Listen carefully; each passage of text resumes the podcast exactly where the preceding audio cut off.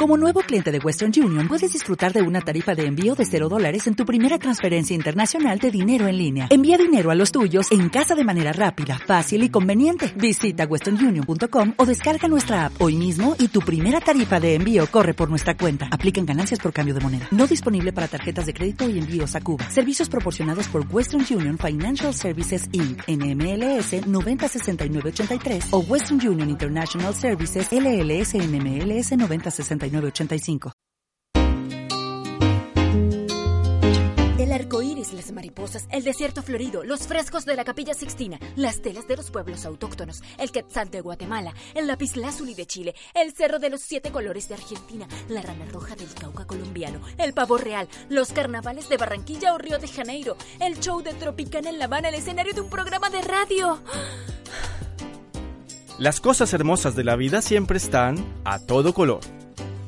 A partir de este instante le ponemos color a la radio. Aquí comienza Chile a todo color. Una producción de Revista Sur y Chile Ajeno Producciones. Buenas tardes, bienvenidos, bienvenidas a una emisión más de Chile a todo color. Estamos, seguimos en, en estos especiales, en, en, en programas eh, especiales atendiendo la contingencia, así que se hace difícil transmitir, pero estamos al aire una vez más. Y en el estudio esta vez me acompaña nuestra colaboradora habitual, vamos a ponerle así, Diana Leal. Diana, ¿cómo estás? Buenas tardes y bienvenida. Hola Jorge, buenas tardes. Aquí haciendo el aguante un día más en este mm, contexto de revolución. ¿Qué, qué, qué, qué, qué te ha parecido esta, esta última semana? La última vez que estuvimos al aire nosotros fue el, el día miércoles de la semana pasada. Tú nos acompañaste en algunos capítulos de, de la semana pasada en, en estos especiales. ¿Qué, ¿Qué, te parece el acontecer estos, estos días? Me parece que la ciudadanía sigue empoderada, no ha bajado el brazo este fin de semana. Ya fueron 15 días de manifestaciones continuas y pese a que el gobierno le bajaba el perfil y el número de manifestantes, se nota que la gente aún eh, sigue con esta rabia contenida y la sigue manifestando de manera pacífica a través de las marchas de ayer en el superlunes. Sí, después de que todos pensaron que el fin de semana largo iba a hacer a bajar calmar un poco, las aguas. bajar un poco la presión. El día viernes se congregaron más de 100.000 personas en, en Plaza Italia y ayer lunes en distintas partes de la capital la gente volvió a salir, volvió a tocar sus cacerolas, volvió volvió a manifestarse. Ya las lacrimógenas no nos hacen nada. No, ya estamos Nos acostumbrados. despejan, sí. Es casi como está ya a la par del, del plátano oriental. La congestión que le provoca el plátano oriental es la misma que provoca la- las lacrimógenas. Tenemos un programa bien interesante, eh, importantes invitados en el estudio. Vamos a partir con música, pero antes de eso agradecerle a la gente de Radio Antonia FM, de la radio 100 de Atacama y por supuesto de Radio Juan Gómez Millas que semana a semana transmiten este programa. Y nada, no, para no irnos con lo, con lo habitual ya de estos días que es la- el remix del derecho a vivir en paz, nos vamos a ir con los, con los prisioneros. Y de ahí les presentamos al invitado que tenemos. Sí, esta que ya tarde está en el estudio, para los que están viendo en, a través del Facebook Live ya, ya lo pueden ver. Nos vamos con los prisioneros y no necesitamos bandera y volvemos con todo aquí a Chile a todo color.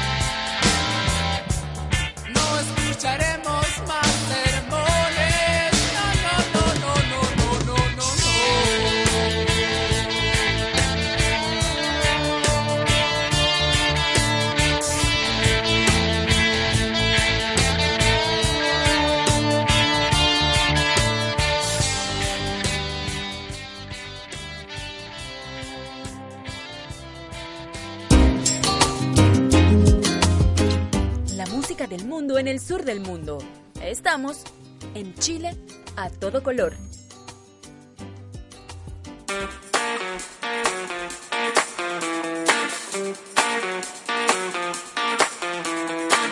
Y ya estamos de regreso acá en Chile a todo color y tenemos en el estudio a, a Armando Arjona. Me, me- me resulta un poco difícil presentarlo después de la conversación que tuve con él ayer mientras producíamos el programa, porque él me, me dice mientras, mientras conversábamos que no, no eh, en, en estos días que ha tenido exposición mediática, que él no había pensado cómo, cómo, le, cómo él se sentiría o cómo a él le gustaría que lo, que lo presentaran. Armando es pareja del profesor Roberto Campos, quien desde el día martes de la semana pasada eh, se encuentra detenido por los destrozos ocurridos el día ca- 17. 17 de, de octubre en el metro San Joaquín. Él, él está formalizado por el tema de los destrozos y, y el gobierno, el, el- Ministerio del Interior le está aplicando la ley de seguridad interior del, Del Estado. Estado. Es el único el único detenido por, por destrozo y el único detenido por cualquiera de todas las manifestaciones que han ocurrido, el único detenido y formalizado por las manifestaciones que han ocurrido durante esta semana. Armando, ¿cómo estás? Buenas tardes y bienvenido a Chile a todo color. Hola, ¿qué tal? Buenas tardes. Eh, muchas gracias por la invitación y por el espacio. Cuéntanos un poco pa- para, para darnos contexto. Co- ¿En qué circunstancias los pilla la, la- la detención de Roberto? Eh, ¿En qué estaban? ¿Cómo, cómo, ¿Cómo los sorprende todo esto? Sí, eh, antes de, de esto a mí me gustaría también comentar que eh, eh, un poco la descripción también de los hechos y cómo se le- está ubicando a Roberto dentro de todas estas movilizaciones que iniciaron el 17 de octubre. Y por lo siguiente, eh, Roberto es un profesor de matemáticas, eh, egresado de la Universidad Católica, que se desempeñaba de- de- dando clases en la Universidad de Desarrollo de Matemáticas y Estadística. Esta es un profesor, era un profesor por horas, ya que la Universidad del Desarrollo, una vez que se entera de esta información, decide suspenderlo de manera inmediata. Pero al mismo tiempo tiene más de 15 años dando clases particulares a nivel universitario eh, de matemáticas. Entonces, Roberto había ido a la universidad, a los alrededores de la Universidad Católica, para dar clases particulares de, matemáticas y, e iba hacia el metro San Joaquín, ¿no? que era la estación de metro que habitualmente usa para llegar a, la casa y bueno, para moverse a casi cualquier lugar. Eh, una vez que entra al metro San Joaquín, eh, se encuentra con una movilización que ya había sido convocada por redes sociales de, eh, por parte de un sector de secundarios que de alguna manera también recoge todas esas inconformidades históricas que se han estado viviendo últimamente en Chile. Eh, por supuesto que Roberto, junto o, o igual que toda la población, o muy buena parte de la población, se venía conversando entre pasillos de la situación de Chile no da para más, hay mucha desigualdad, no es algo coyuntural, sino es algo histórico que se ha ido eh, acumulando. Roberto estudió por medio del CAE, así que está endeudado por muchos, es uno de los deudores del CAE. Por supuesto, ¿no? Que en un principio pudo pagar, ¿no? Pero que después ya le era imposible, incluso él es un científico. Entonces, si esto es totalmente desproporcionado, si vemos como la experiencia de educación en otros países, esto no puede ser. Comparto, comparto la rabia y eh, dijo, ya basta, ya basta de tantas desigualdades. Eh, en los videos que se muestran, eh, él participa efectivamente, él rompe torniquetes eh, y, y- y cuando se le, se le pregunta por qué lo hiciste, dice por rabia, porque se han hecho muchos intentos por poder conciliar con el gobierno por parte de la sociedad para que nos escuche y no nos escucha. Y, y- eso es como otras, otras señales, ¿no? Eh, y sí, lo, lo hizo. Cuando lo... cap- ¿Sí? Cuando esto ocurre, o sea, tú nos cuentas, él va, él va camino a la casa, él ni siquiera iba en ánimo de manifestarse No. puntualmente en el metro. Eh, eh, él comete estos hechos y cuando llega a la casa, ¿te lo cuenta? ¿Cómo te lo cuenta? O sea, en realidad él, se lastima el pie, ¿no? Eh, Tú te das se- cuenta, entonces algo pasó. Sí, y le pregunté qué pasó y me dijo, bueno, hubo una, una manifestación en la cual decidí participar, ¿no? Eh, y, y yo le pregunto, bueno, pero ¿qué- eh, ¿por qué lo hiciste? Etcétera, y me responde esto que les acabo de comentar por, por rabia. Este, claro, y todo este Sí, contexto sí. que, que además le toca a varias personas. Claro, y, y desde entonces, bueno, se empezó a participar en, en marchas y, y demás, ¿no? Eh, sumándose a la movilización. El día de su captura fue el 29 de octubre y... eh, Espérate, pero antes de la captura, ¿estos videos se hacen virales o, o los videos donde él aparece, los videos que salieron en televisión después, ¿ustedes, ¿ustedes lo- lo- los habían visto antes? No, no, nosotros no vemos televisión desde hace muchos años porque no le creemos a la televisión abierta para ser Pero no honestos. llegó ni por redes sociales. Sí, conocimos el- los videos por redes sociales al siguiente día, ¿no? Eh, al siguiente día vimos los videos y por supuesto eh, yo le eh, comentábamos, bueno, esperemos que esto no, no escale a mayores. Nadie se imaginó que las acciones del 27, de- del 27, el Del 17 de 17. octubre iban a, a escalar, ¿no? A escalar a esta magnitud eh, y que, bueno, ha, ha movilizado a todo Chile, no solamente a Santiago, ¿no? Entonces, eh, esta escala hizo que no dimensionáramos tampoco lo que iba a suceder, sobre todo porque hay un montón de videos después del 17, durante el Y 17. está saturado, Y está todas las redes sociales, ¿no? Hay un montón de videos de, de personas movilizándose, ¿no? Y claro, eso fue lo que pensamos. El día 29 de octubre, que fue su aprehensión, eh, fue alrededor de las 7 de la noche, 6.45, 7 de la noche, y él iba a salir en bicicleta, ¿no? Él iba a salir en bicicleta y había ya eh, agentes de la PDI, 6 o 7 aproximadamente, esperándolo afuera.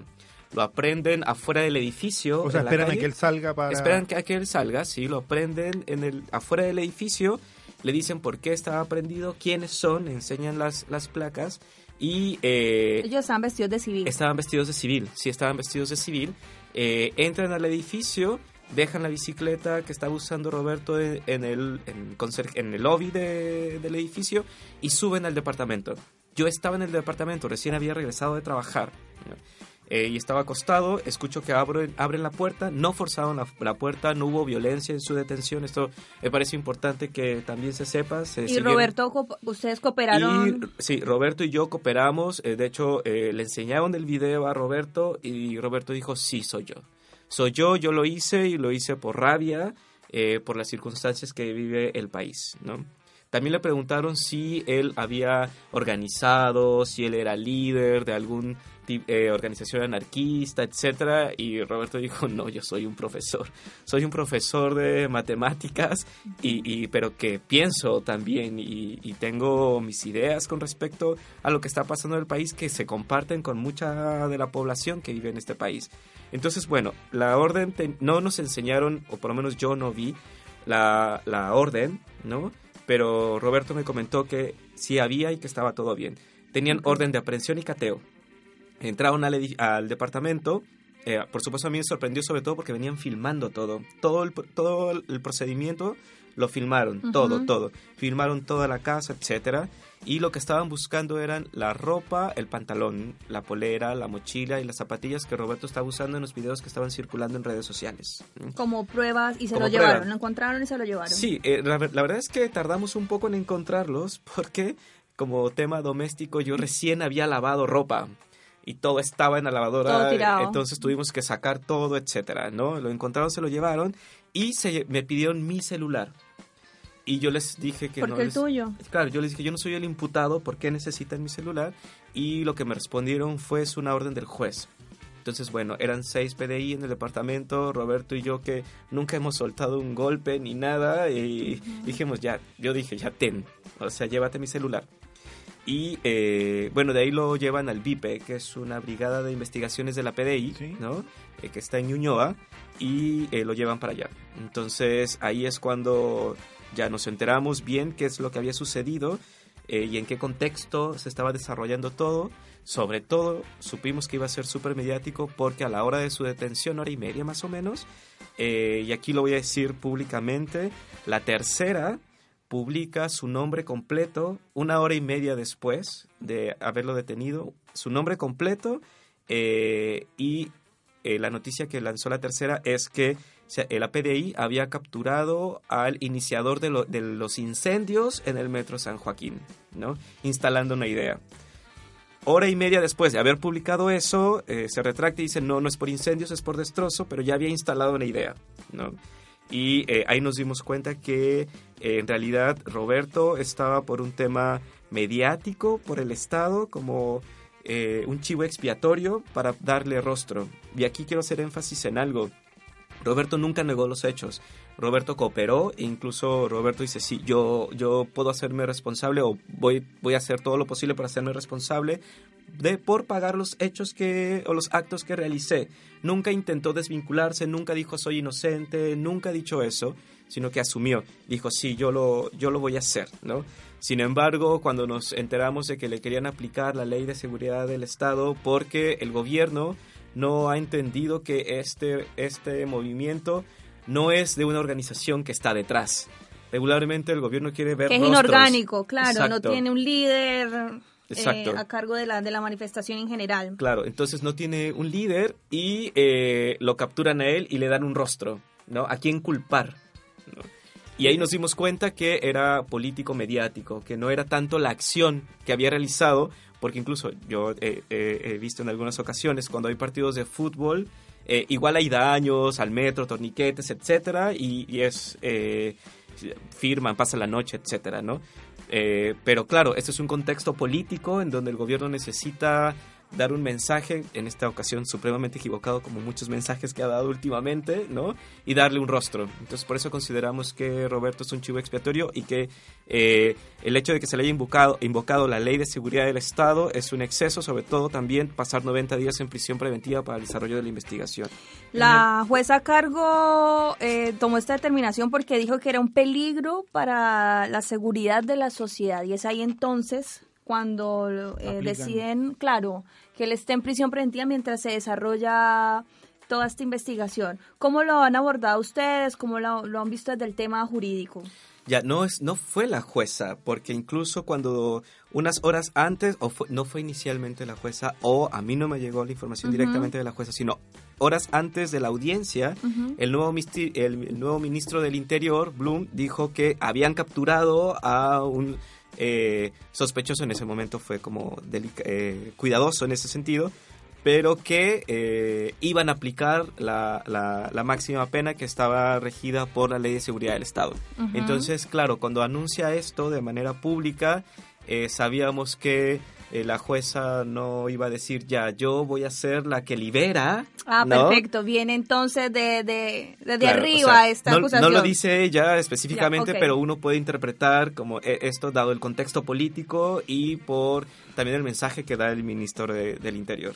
Sí, porque aquí, bueno, según la- las, eh, el artículo 2 de la Ley de Seguridad Interior del Estado, que dice aquel que cometa delito contra el orden público, y me imagino yo que lo están juzgando por el punto número 2, que es el que dice que incitar o destru- destruir o inutilizar instalaciones públicas o privadas destinadas a algún servicio público, esto ya sea locomoción y comunicación. Sí, Suponemos por supuesto. que desde Sí, ese- sí, sí. Una de las cosas que se argumentaba también es de que eh, por parte de, de la defensa que tuvimos en ese momento es eh, una que cuando Roberto participa y se ve en los videos, eh, muchos de, de- de de, las, de los insumos, de, los aparatos que él golpea, de los objetos que él golpea, ya estaban destruidos. Sí, ¿no? y eso se ve en las imágenes y se ve, o sea, se ve a gente en, en- o sea, se ve a más gente o a otra persona al menos eh, golpeando, sacando los insumos, pero Roberto es el único es el único detenido. ¿Qué explicación le han dado ante eso? O sea, lo que se vio en la audiencia, eh, no nos han dado muchas explicaciones en realidad, ¿no? Eh, por parte de, de quien acusa, sino más bien es, eh, dan directo la, la acusación sin, sin mucha explicación razonable. Eh, lo, que nos, lo que se dijo en audiencia es eh, que Roberto es un peligro para la sociedad porque detuvo toda una línea. ¿No? E incluso uno si ve los videos posteriores a la audiencia, los que acusan, que fue el Ministerio del Interior, Metro y Ministerio Público, eh, comentaban que había detenido toda la línea y que, eh, que eso daba como el peligro para, para la sociedad, ¿no? Eh, y sobre todo con esta insistencia de que él fue el iniciador, cuando no es así, ¿no? Por, por un lado. Por el otro, en muchas ocasiones una estación de metro se- ha detenido, ¿no? Por protestas, etcétera, ¿no? Y eh, no es que se dañe toda la red, no es que sea eso. Por un lado. Por el otro, decían también que es un peligro para la sociedad porque es profesor. Ojo, aquí no solamente se criminaliza al movimiento social, sino a este sector de profesorados ¿Y porque por qué por ser profesor? porque tenía acceso a una masa de estudiantes que podían ser manipulados y que no tendría que ser la imagen de un profesor. Esto lo dijeron en audiencia. Sí, en audiencia, ustedes pueden escucharlo en la audiencia y eh, yo digo, bueno, a ver, ¿y qué las y los estudiantes no piensan?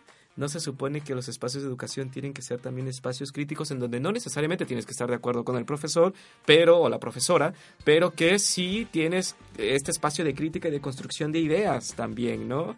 Eh, y eso fue como también un, un absurdo.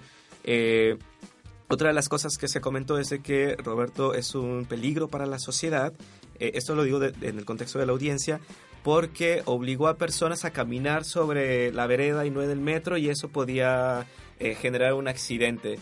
Y decía, bueno, y cuando una estación de metro falla y tenemos que salir o hay una evacuación, también nos están poniendo en riesgo a nosotros. Pero ¿cómo le atribuyen a él esa- el, el obligar a la, a la gente? Es como, es como Perdón, si él, pero es como tan ridículo que llegara hasta risa al nivel de los argumentos. es como si él hubiera organizado a toda la gente, los hubiera puesto a todos Sí, Y, y- y claro, como, como dices tú que criminalizan la profesión, es como si él como profesor hubiera congregado un grupo de estudiantes de él, lo hubiera llevado al, al metro, lo hubiera puesto a evadir primero, después a romper los torniquetes y después a cortar la, Claro. la, la vía. Claro, sí, y es, es totalmente desproporcionado, es lo que Esa nosotros decimos, es totalmente desproporcionado que se le quiera aplicar la ley de seguridad del Estado, es totalmente desproporcionado que esté 90 días, pero también me parece que eh, es, es arriesgado que se criminaliza el movimiento social porque no quiere aceptar que hay un movimiento que está hablando desde hace muchos años, ¿no?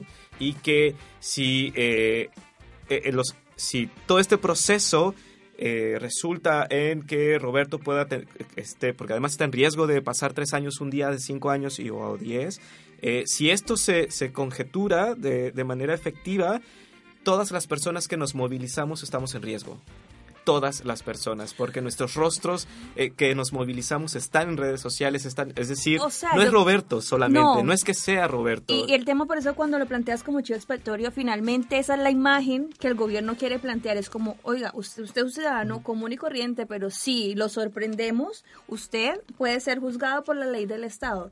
Sí. Me da la impresión, cuando uno lo ve desde el ámbito comunicacional, esa es la señal que quieren enviar. Y por eso quizá lo exagerado y lo desproporcionado eh, de, de las medidas que han tomado, porque finalmente si da un informe social uno se da cuenta que es una persona que no tiene antecedentes, que no pertenece a ningún partido político, no pertenece a ninguna organización, eh, no es líder anarquista, es un No es, docente no- no es líder social tampoco. no, no es líder, eh, es docente, 15 años en la docencia. Entonces es evidente eh, que el mensaje que quiere es el mismo mensaje de mano dura, aunque suene cliché, que siempre ha querido instalar el gobierno. Y lastimosamente justo ese día eh, Roberto sale de su trabajo y claro, me imagino yo también que la- con la efervescencia del momento y cuando uno está en las marchas y en las manifestaciones, dijo, esto es como mi momento en que yo voy a hacer catarsis. Claro, y eh, me parece importante reiterar, eh, Roberto no, no es que quiera que se salga liberado y se le No, Roberto ha dicho ya, yo hice esto, yo doy la cara, yo me hago responsable de esto. Él lo tiene, asume completamente. Sí, sí, sí. Pero que se aplique esto me parece una exageración. Y eh, con lo que tú comentas, la forma en cómo llegaron a Roberto es súper sencilla. Tampoco es que la PDI tuvo que hacer una gran investigación. Vieron eh, en, los, en los videos que circulaban en redes sociales, ¿no? Hay personas que comentaron que, y eso es un acto habitual, ¿no? Dicen, ah, te vimos, mira el video donde apareces, ¿no? Lo vincularon. Estaba rostro descubierto. Estaba rostro descubierto, lo vincularon a, a- a- a su perfil de Facebook, ¿no? Y así es que llegan a él. O ¿no? sea, en, en, en algunos de los videos que se viraliza, alguien dice, Roberto, te vi en, en, en esta, en el metro. Ujú. Y lo y etiquetado. Sí, y vieron que coincidiera Ok. el rostro, la ropa, ¿no? Entraron a su Por eso tan de importante Facebook. cuando llegaron a detenerlo, la búsqueda de la ropa con la que andaba Por supuesto. ese día. Sí, sí, sí. Y es súper fácil, es como... Otra de las cosas características también de Roberto, que puede coincidir con muchas y muchos ciudadanos, es de que, eh, y por lo cual considero que fue fácil llegar a él, es que como no, es, no ejerce liderazgo, no tiene una organización detrás. Hemos visto, incluso en el contexto de la movilización que inició el 17, que han aprendido a líderes y a lideresas. Sí, ¿no? lo que pasó con, la- Desde con- las con- casas. con los líderes de las cones, De de la las cones, cones. que sa- salió todo el mundo y se empezó a viralizar rápidamente. Claro, claro. Porque tenía una organización detrás, Detrás. ¿no? Y ahí suel y los y salen, salen porque claro, no eh, hay, Hay una- presión. Claro, hay presión y hay una organización detrás. Roberto no.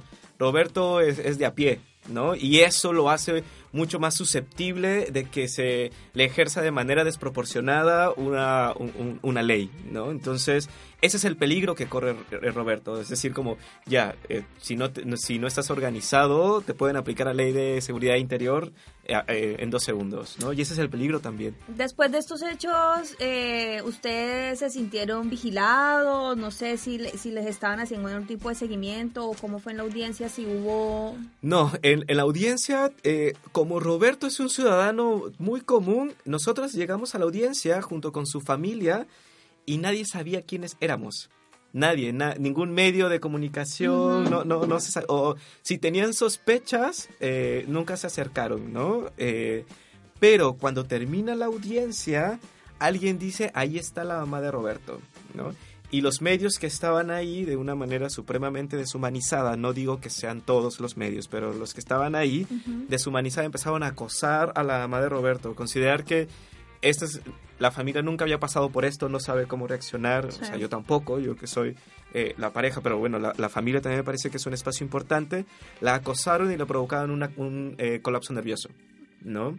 Entonces, claro, eh, después de esa experiencia, acercarse a los medios ha sido bien difícil, pero no hemos, nosotros por lo menos no, hemos eh, registrado como algún tipo de vigilancia ni nada.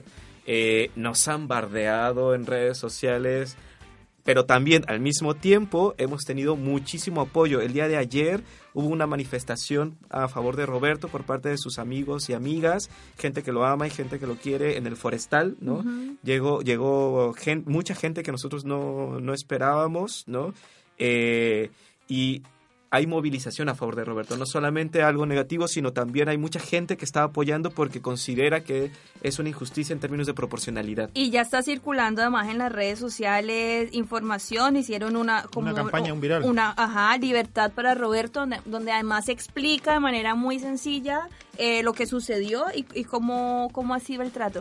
Conversaste ayer con Roberto, Sí, ¿cómo está él? Ayer hablé con, con Roberto, lo pudimos ver. Es importante que eh, se sepa que desde su aprehensión, eh, yo pude conversar con él cuando estábamos en, en la PDI, pero fue de cómo estás, te golpearon, no, estás bien, sí, fue todo, ¿no? Pero desde el 29 no habíamos podido tener comunicación directa con él, ¿no? Hasta el día de ayer. Estaba con la misma ropa, no sabíamos si había sido torturado, golpeado, si tenía cepillo de dientes, ¿no? Algo tan simple, ¿no? Si- incomunicado. estaba incomunicado si, qué, con qué tipo de, de- de personas estaba conviviendo también, porque hay que considerar que es un centro de alta seguridad. ¿no? Eh, y nos tenía preocupados esa, esa circunstancia, pero también cómo emocionalmente estaba Roberto, ¿no? Eh, como verse envuelto de repente en estas circunstancias. Lo vi ayer, no lo han torturado, no lo han golpeado, eh, lo han tratado bien. Es el único profesional que está en el centro de alta seguridad Así que eh, los internos que están ahí le dicen el profe, ¿no?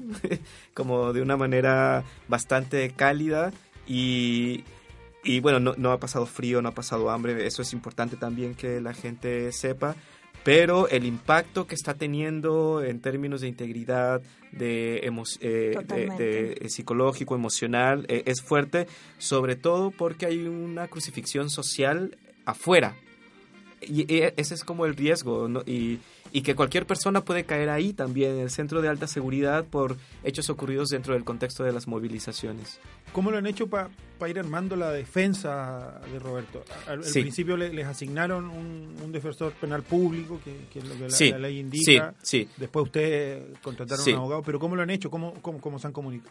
¿Cómo han hecho la comunicación con Roberto? ¿Cómo, han ido enlazando las piezas pa- pa- para esta defensa? Sí, eh, afortunadamente tenemos amigos y amigas que nos han acompañado de manera muy cálida y cercana y que dimensionaron de primera instancia qué era lo que estaba sucediendo y nos empezaron a contactar eh, con varios abogados y varias abogadas y también con organizaciones sociales.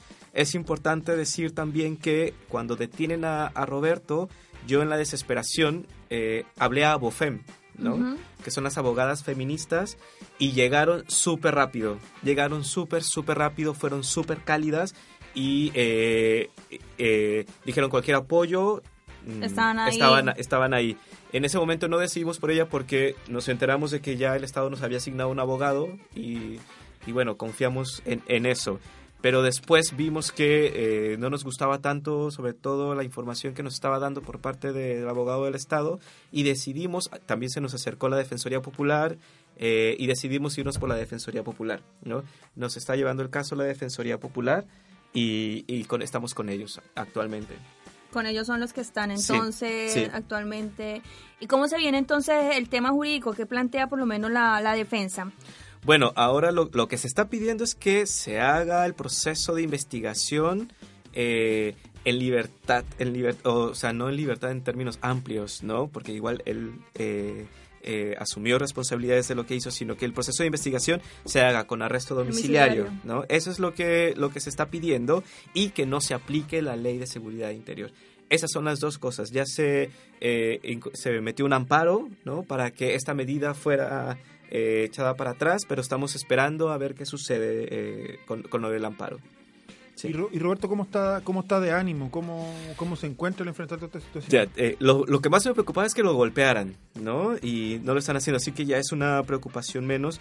Pero Roberto eh, es- a veces tiene muchos ánimos, a veces no sabe qué es lo que está pasando, a veces está muy triste, a veces está muy deprimido. Me, me dice eh, Armando, eh, estar acá, de, de hecho yo cuando lo visité, eh, es un lugar que intentan, no sé, es deprimente. Para, para ser honestos, ¿no? Entonces, eh, estar ahí, estar eh, eh, aislado, incomunicado, etcétera, le, está costando como mucho trabajo y sobre todo que él tiene como muchas incertidumbres de qué va a pasar con él. No, no sabe bien qué va a pasar y tiene miedo, por supuesto, tiene miedo de que le suceda algo más adelante. ¿Y usted, Armando, cómo ha enfrentado toda esta situación? Lleva días intensos, Sí. porque has estado a cargo además no solo de contener a Roberto, sino también dar estas explicaciones en los medios de comunicación también, eh, que además es súper relevante contar la versión, su versión de los hechos. En el entendido de que los medios de comunicación, no sé, los, por decirlo algunos, los tradicionales, claro, eh, quieren criminalizar de alguna manera esta acción Sí. legal. O sea, ha sido duro también porque, eh, yo, o sea, es desgastante emocionalmente. eh, eh, la relación que tengo con Roberto e- es, es, es muy estrecha, ¿no? Nos comunicamos bastante bien, entonces claro, que tu pareja esté eh, siendo un chivo expiatorio, esté en un centro de alta seguridad, es, es duro, ¿no? Afortunadamente hay mucha gente que está apoyando, pero es cansa cansa porque son los otros la- los otros efectos de que Roberto sea chivo expiatorio porque hay, hay personas en la calle que antes te hablaban y ahora no te no te miran a los ojos no te dirigen la mirada por todo Amigos lo que está te sucediendo y en ¿no? redes sociales. no en redes sociales eh, así eh, muchos bots muchos muchos bots no de, de que nos han bardeado Eh, la mamá de Roberto eh, que no, no está acostumbrada a las redes sociales, le está afectando mucho también, eh, aunque ella casi no ha salido en, en medios de comunicación, pero intenta evi- evitarlo porque en sus redes sociales también la están bombardeando con malos comentarios eh, y está siendo difícil para, para la familia. Aparte hay que conciliar que yo también trabajo, ¿no? entonces conciliar el trabajo, todo esto que se está haciendo por Roberto, etcétera, cansa, cansa que, no sé, uno duerme dos horas al día, ¿no? Es- Eso, sí. Eh, ¿qui- ¿Quiénes más componen la familia Roberto? Eh, ¿es, es la mamá, tú? O sea, los- la- las personas que estamos eh, al frente de, de esto como eh, figuras medianamente visibles es la mamá, la, la hermana y, y yo. Sí. ¿Y, el resto cómo, cómo, cómo Ha estado apoyando toda la familia de Roberto, ha estado apoyando todas primas, pri- eh, primos, tías, etcétera, ¿no? Eh, todos han estado apoyando, todas, todas y todos. Eh, pero claro, hay, hay personas que llevan como la información, ¿no? Pero eh, hay como una, como dicen acá, una pañe, eh, y como dicen allá en México, bien chido, de todo lo que está sucediendo, ¿no? Porque entienden la dimensión, entienden que es un chivo expiatorio, entienden que Roberto no debería estar ahí, ¿no? Que es un exceso la ley de seguridad, la aplicación de la ley de seguridad interior, eh, eh, porque todos vivimos el contexto de la movilización. Y esta campaña que se empezó a hacer, que ya se está... preguntar justo lo mismo. que ya se está viralizando, ¿cómo nace? ¿Cómo, cómo, cómo la empiezan a crear? O sea, eh, con amigos y amigas y con eh, asesoría de, de- del abogado, etcétera. Es decir, como a mí, eh, yo no, a mí me costó un poco de trabajo entender como todo esto. No, a ver, ¿cómo, cómo lo explico? No, como procesarlo. Sí lo entendía, pero procesarlo me costaba trabajo y me decían, ¿sabes qué? Armando, hay que hacer algo en redes sociales, ¿no? Dije, va, ya. Entonces, con amigos y amigas hemos estado haciendo como todo esto de la campaña eh, y que se han sumado un montón de personas a las cuales les agradezco muchísimo eh, todo el apoyo que nos han ¿Y cuántas brindando. organizaciones han firmado? Nosotros firmamos hoy y había muchísimas. No la, no la, no las llegué a contabilizar porque está, hay un, un documento de Google, se me olvidó cómo se llama. esta- Google Form. claro, eh, que está circulando en las redes sociales, juntando firmas entonces por la libertad de Roberto.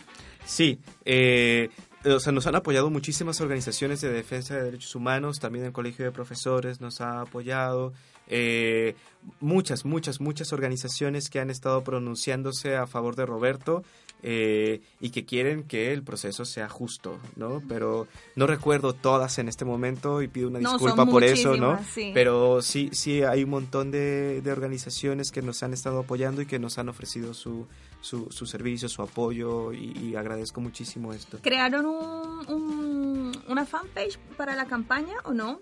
No, Facebook e Instagram. ¿no? Ah, eso, ya. Sí, eso es lo que, lo que Para la campaña en general. Sí, Cuéntanos sí. las coordenadas para la gente que nos escuche, que nos está viendo, eh, y todos aquellos que quieran sumarse a la campaña. Eh, pueden seguirla entonces a través de las redes sociales de Instagram y Facebook mientras Armando busca la info. Mientras buscan la info, yo los invito a hacer un corte Listo. para que la busquen con calma.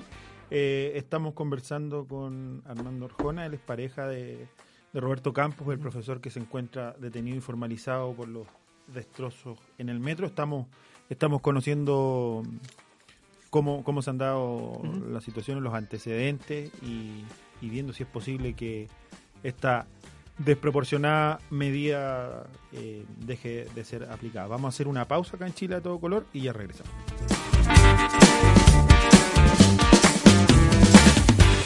Ay, estoy demasiado cansada. La universidad me tiene chata. Oye, pero tranqui, cambia la onda. Escucha la JGM. Radio JGM, estamos en onda.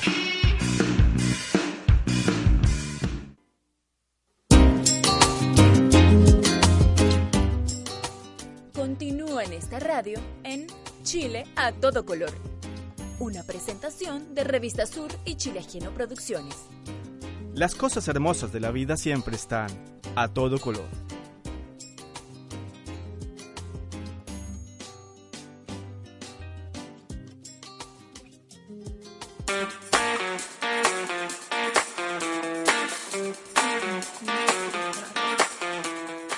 Estamos de regreso aquí en Chile a todo color. Estamos conversando con Armando Arjona. Eh, a propósito, él es pareja de Roberto Campos, el profesor que, que fue detenido y formalizado por los destrozos en el metro San Joaquín. Estamos, vamos a hablar de la campaña que está en redes sociales, donde pueden encontrarla, cuáles son las coordenadas para firmar por la libertad de Roberto. Así es, en redes sociales, entonces en Facebook, Justicia Roberto, ahí pueden encontrar toda la información, ahí está el formulario para todas las organizaciones y las personas que quieran apoyar esta causa, se está pidiendo libertad eh, para Roberto. Y en Instagram, aquí les vamos a pedir y vamos a decirlo despacito para que tomen nota, es Rob Cam Way porque son las iniciales de... Eh, Roberto Campos Wise. Exactamente, Sí. exactamente. Sí, en Facebook es justicia.roberto. Eh, así está con... eh, Justicia.roberto. sí. Sí, importante precisar la sí, información. y en Instagram está como Rob Camway, como es Roberto Campos Wise, ¿no? Se pusieron las primeras letras de su nombre. Eh, Way es con W, de Wise, ¿no? Entonces... Y ahí con eh, el hashtag Libertad para Roberto, Sí. eh, es la campaña. ¿De cuándo comenzó esta campaña? Eh, bueno, esa campaña ayer, pero ya en las otros en, eh, han estado circulando también otras eh, infografías e informaciones, pero empezamos a hacerlo desde los Facebook personales de las personas que amamos y apoyamos a Roberto, pero decidimos que no era una buena idea porque igual nos llegaba como muchos comentarios Sí, no muy es alentadores, ¿no? resguardar Ent- también el sí, tema personal. Sí, entonces decidimos que eh, hacer un Facebook o un Instagram alterno para que no nos llegaran a, a nuestras plataformas personales. Pero igual eh, hay mucho circulando en las redes sociales al respecto y eh, ojalá y que puedan ir apoyando. También pensamos hacer nuevas movilizaciones a favor de, de Roberto, pero yo quiero insistir que no es que sea Roberto, no, no, esto es, no es como singularizarlo, sino puede ser cualquier persona y que también hacer un llamado de si existe alguna otra persona que ha sido detenida también en esas circunstancias y que se le quiera imponer una pena desproporcionada, como es el caso de Roberto, que, eh, que igual puede contar con nuestro apoyo porque se está generando a partir del caso de Roberto algo que es muy positivo de las movilizaciones, que la comunidad se está entrelazando, sí. se está tejiendo, se está trenzando de una manera impresionante. Entonces, por supuesto, si hay alguna persona que su familiar o amigo, amiga, etcétera, eh, o amigue, eh, esté siendo detenida o detenido por, bajo esas circunstancias, eh, también incorporarlo como a, a esta, no es solo Roberto, sino que puede ser cualquier otra persona y con el caso de Roberto se está empezando a trenzar, ¿no? Como en esta forma alegórica, una nueva forma de hacer comunidad y apoyarnos entre todas y todos. Por eso insisto, no es solo Roberto, sino que somos todas y todos y aprovechar este fortalecimiento comunitario que se está desarrollando también, que ha costado trabajo y mucho dolor y muchas lágrimas, desafortunadamente, pero bueno, se está formando. Porque finalmente Roberto nos representaba a todos. O sea, le pasó a Roberto, pero eh, todos al final hemos, hemos sentido esa rabia, incluso nosotros como migrantes. Yo que llevo 10 años acá, igual uno se siente totalmente identificado, ya es parte eh, del sistema como tal. Entonces es, eh, es transversal, nos toca a todos. Sí, sí, entonces por eso también invito a las Importante personas. también eh, que, lo que la libertad que se está pidiendo y tú fuiste muy mm, muy muy enfático en decirlo. La idea es que él lleve el proceso, pero que estos 90 días de cárcel, eh, que es un tema supremamente excesivo, él pueda estar en su casa eh, cumpliendo esta prisión preventiva y no eh, En el centro de alta en seguridad. el centro de alta seguridad. Esa es la campaña. Que Roberto eh, pueda estar estos 90 días que dura la investigación en casa y no en un centro de alta seguridad. Es importante aclararlo. Los voy a interrumpir un segundo Cuéntenos, porque estamos, Jorge. estamos en contacto con, con Sara Joico, ella es doctora en sociología y políticas educativas. Eh, vamos a conversar con ella por la campaña que, que está circulando ya en redes sociales, eh, que se llama Educación sin condiciones, a propósito de 1.370 niños que fueron detectados en cuatro comunas de la región metropolitana, hijos e hijas De migrantes. de migrantes, que quedaron sin, que están sin cupo escolar eh, a partir de este nuevo sistema de postulación, el sistema de, de admisión escolar SAE. Sara, ¿cómo estás? Buenas tardes, bienvenida a Chile a todo color. Buenas tardes, gracias por la invitación a, a hablar un poco de esta campaña. Eh, y en, este, en estos momentos de conmoción social en Chile. Agradecemos también la oportunidad y es lo que nos llama a nosotros eh, a decir que todavía el derecho a la educación para todos y todas no está garantizado en, en nuestro país. Así que también esto se suma a las demandas sociales que han habido durante estos días. Sara, eh, ¿cómo primero detectan estos 1.300, estos 1.370 casos de, de niños y niñas que, que quedan fuera de, del sistema y que no pueden no, no van a poder asistir o, no podrían asistir al, al, colegio? Claro, eh, primero te cuento que la campaña es un esfuerzo colectivo de organizaciones migrantes, pro migrantes y personas particulares que han firmado y lo que nos convoca principalmente a través de Educación sin Condiciones es visibilizar las barreras que existen actualmente para niños, niñas y adolescentes migrantes en cuanto a su derecho a la educación. En específico, lo que la campaña quiere, quiere visibilizar hoy en día es que existen a la fecha más de 1.300 niños que se encuentran en una lista de espera eh, es importante aclarar que esto va más allá del proceso, del nuevo proceso de admisión escolar de la reforma, sino que esto es algo que nosotros como organizaciones y como personas que trabajamos en el ámbito de la educación veníamos escuchando hace mucho rato que había una falta de cupos en ciertas comunas eh, del país. Entonces, no, es no, no necesariamente tiene que ver con los resultados que salieron la semana pasada, sino que esto es en un contexto mayor que viene pasando hace mucho tiempo de la necesidad, que, de, de, en el fondo, la falta de visibilización del Estado en reconocer que hay una falta de cupo en ciertos eh, municipios. Además, hubo, mucho, eh, hubo muchos niños que no, no pudieron ser parte del sistema porque eh, el sistema el, el, registro civil no tenía enlazado los RUT del, de los padres y los hijos y los padres no pudieron postular a sus hijos. Hubo mucha gente que no pudo postular en línea que tuvo que hacerlo de manera presencial los que pudieron. O sea e, el sistema el sistema en sí también era era bastante discriminador. Sí sí también reconocemos que y por eso la carta y esta carta denuncia eh, sale eh, como a la par cuando la semana pasada se dan los resultados, porque ya nosotros habíamos detectado que el proceso ya estaba siendo discriminatorio por el problema de no contar con el RUT. Entonces las familias estaban teniendo problemas porque para postular durante el periodo que el gobierno había establecido eh, había dificultades para ingresar a las plataformas entonces, por otro lado, aparte de existir esta lista de espera que se viene eh, acumulando hace mucho tiempo, antes del proceso de admisión, porque recordemos que el proceso de la nueva reforma se abre en agosto y termina en septiembre.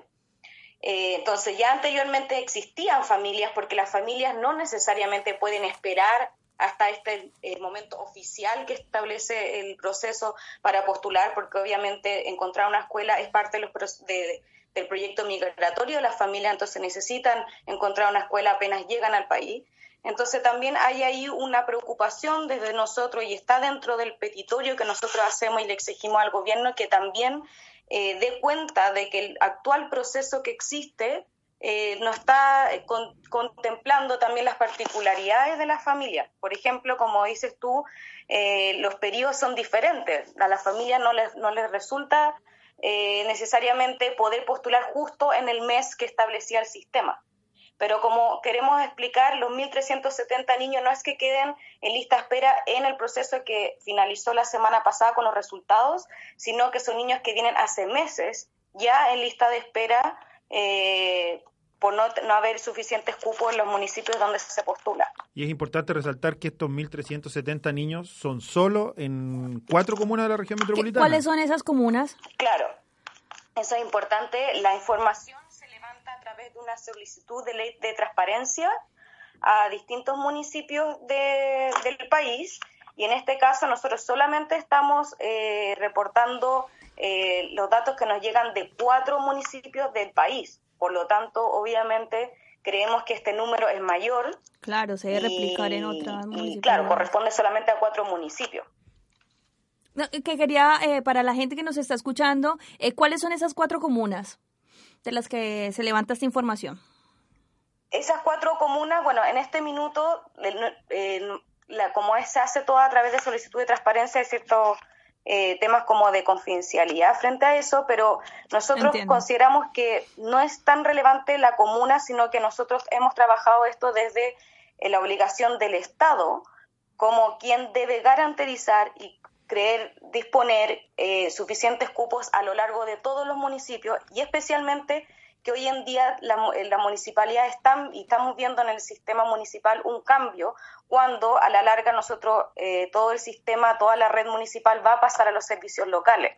Entonces, más allá de cuál sea o no los municipios, nosotros creemos que esta es eh, la carta va dirigida hacia el Estado porque los servicios locales, quienes prontamente se van a hacer cargo de la educación municipal en Chile, tienen que reconocer que existe una falta de cupos y que en el fondo hay que eh, hay que disponer los recursos para que haya eh, suficientes establecimientos para la cantidad de niños eh, que hoy se encuentran fuera.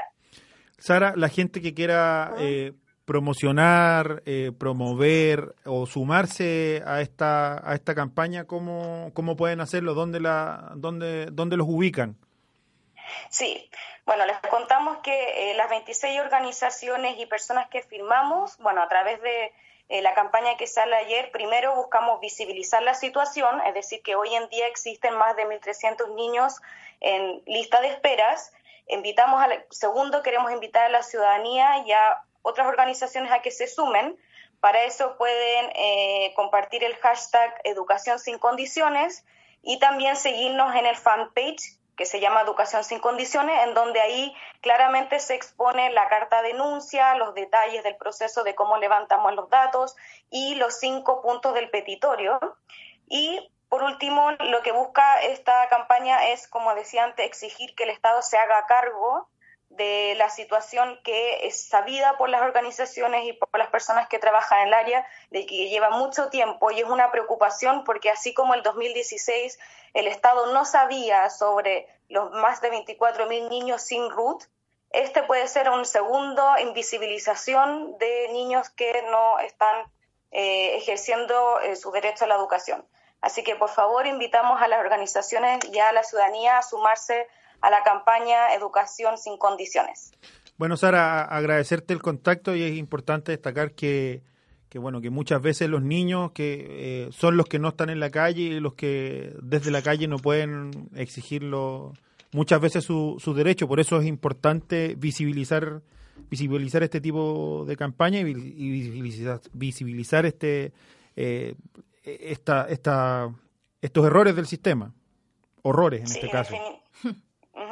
Horrores en este caso. aquí, y lo que nos preocupa más es que hay que pensar y recordar que llevamos 20 años desde que se ratifica, desde que Chile ratifica la Convención de los Derechos del Niño y, vi- y seguimos viviendo estas situaciones. Por lo tanto, creemos que es importante que el Estado se haga cargo y que en el fondo visibilice que aquí hay un problema mayor.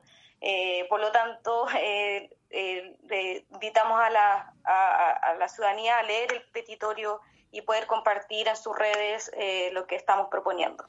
Bueno, Sara, te agradecemos el contacto y nosotros continuamos acá en Chile a todo color. Vamos a hacer una pequeña pausa. Conversamos con Sara Joico a propósito de la campaña Educación sin Condiciones. Vamos a hacer una pequeña pausa y regresamos.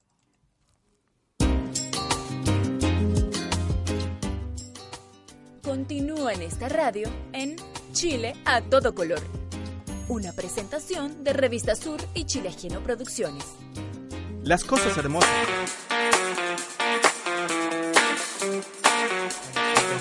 Dos en la vida. Ya, y estamos de regreso, nos quedan pocos minutos, estamos acá en el estudio, continuamos acá en el estudio con Diana Leal y Armando Arjona. Eh, Armando, ¿qué, es lo, qué es lo que, qué es lo que viene? ¿Cómo, ¿Cómo sigue todo esto y qué esperan? Bueno, lo que nosotros esperamos es de que se haga el proceso de investigación de Roberto eh, en libertad en términos de que pueda ser una, una prisión domiciliaria, ¿no? Y que no se le aplique la ley de seguridad del Estado. Eso es lo que queremos, ¿no? No, no es que se quiere evadir la justicia, ni mucho menos, ¿no? Y lo que viene es, ah, bueno, ahora se, se metió un recurso de amparo para que la medida de que esté en el eh, de La prisión, prisión preventiva, en el centro de alta de, su- de alta seguridad eh, para echarla hacia atrás, ¿no? Y que se pueda hacer la investigación, Roberto, en libertad. Entonces, esta semana vamos a tener noticias. Suponemos que miércoles o jueves, ¿no? Podríamos tener alguna noticia en términos de si prosperó o no. Mientras tanto, nosotras y nosotros vamos a seguir en movilizaciones ciudadanas y, y- y, eh, compartiendo la campaña también. Nada, y Armando también hacía un llamado, si las personas que nos están escuchando tienen un familiar, un amigo eh, que pueda estar atravesando o que lo hayan también, que algún tipo de acusación similar, eh, tomar contacto porque así también se van creando redes y entonces al final podemos resolver esto como comunidad porque lo que decía Armando era claro que no es Roberto, al final Roberto expresó un sentimiento y un sentir que por el cual todos estamos atravesando. Sí, son, o sea, Porque aquí lo que vale es eh, cuestionarse, claro, es un solo acusado, pero fueron centenares también. O sea, ni, si- ni- ni tampoco tiene que ver con, con que hayan sido centenares, No. haya sido uno o, o varios. Eh, Es, pero ¿por qué? claro, porque él, por qué, por qué de esa forma? O sea, ¿por qué aplicar seguridad interior del Estado en, en, un, en, en algo que es tan... No, no quiero restarle gravedad al asunto, pero, pero, pero es algo tan pequeño eh, que, resulta claramente creíble que, que Roberto es solo un chivo expiatorio o, o es el encargado de, de cargar con todas las culpas de, de los destrozos, de nada, y de los incendios nadie sabe nada, y, y- y- y de las estaciones destruidas nadie sabe nada, de las estaciones que quedaron abiertas en Recoleta, por ejemplo, tampoco nadie, nadie sabe nada, pero mediáticamente ya hay un, un responsable. De hecho, cuando aparece la noticia, yo la leí al pasar, y claro, yo pensé que, que- que tenía que ver con, con, con otros destrozos, o sea, que yo, yo te- entendí que, que tenía que ver con los incendios, de, de todo lo que había pasado los días sábados, domingos, no, no de lo que pasó el, el, el 17. 17. Claro.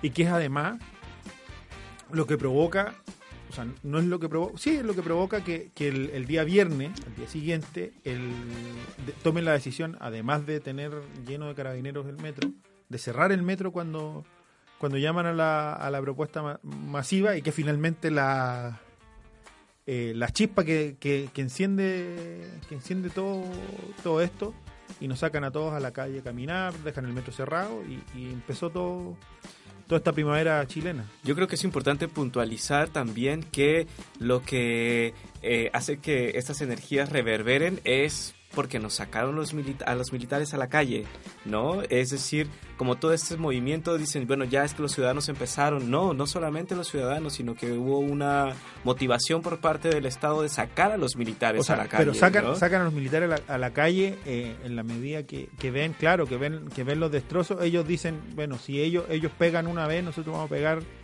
tres veces. Claro. Pero absolutamente desproporcionado. Habían Sí. cerrado el metro, por, por, por- mantuvieron una semana el metro cerrado por, por nada. Por, solo porque un grupo de, de escolares se le ocurrió saltarse saltarse los torniquetes y, y evadir. Bueno, una eh, decisión excesiva. Todo es excesivo en la toma Claro, de eh, decisiones Sí, sí. de, de este Y, que termina, además termina, termina quitándole no solo legitimidad, sino que sentido a las medidas de fuerza, porque nadie, termina con nadie respetando la fuerza. O sea, de hecho el poder coercitivo del Estado se vio disminuido con la salida de los militares a la calle, porque al final ya nadie respetaba ni siquiera, o sea, no respetaban a los, misil- a los, a los militares en la calle. Mm. Ya, se nos terminó el tiempo, nos quedan 30 segundos. Armando, agradecerte, agradecerte la, la visita. eh, esperemos que, que, te- que- que el programa ayude en algo a, a seguir visibilizando eh, la situación de Roberto y que la gente se sume, se sume a esta campaña. Muchísimas gracias a ustedes por el espacio también. Diana, agradecerte el salvavidas nuevamente por, por acompañarnos. Voy a enviar la boleta a final de mes, Eh, señor director. A final del próximo mes, por favor, porque este mes está medio complicado. No, unas últimas palabras también eh, a los colegas, a los periodistas, tener, tener más criterio, tener más sentido de la ética también. La tercera ya se ha mandado dos titulares, el primero cuando dijo... Eh, afirmó que venezolanos. afirmó y y- venezolanos y, y cubanos eran los que al parecer habían quemado el metro y luego también viene el titular de Roberto, no, no están corroborando bien la información y tiran titular eh, sin, sin ninguna verificación de datos. Yo creo que también ahí es un llamado para, para los colegas, para todos los que ejercemos el periodismo en este país. Yo creo que eh, yo no vi la nota de Roberto, no sé si estaba firmada, pero al menos la de los cubanos y los venezolanos venía firmada por, No tenía nombre. por la tercera. Equipo la tercera. Exactamente. Entonces, yo creo que ahí pasa un poquito, un paso más allá de, de los colegas de los medios. Sin embargo, creo que, que los medios tradicionales al menos han sido bastante deficientes y, y han faltado a la ética en, en- en muchas ocasiones, eh, cubriendo eh, toda esta revuelta que se ha generado en Chile. Nos escuchamos la próxima semana. Agradecerles a todos la sintonía, agradecer también a Radio Juan Gómez Milla JGM, a Radio Antonia FM y la Radio 100 de Atacama. Que pasen una buena semana. Chao.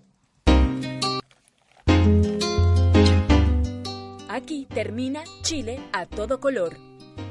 Un programa de radio producido por Revistasur.cl y Chile Ajeno Producciones.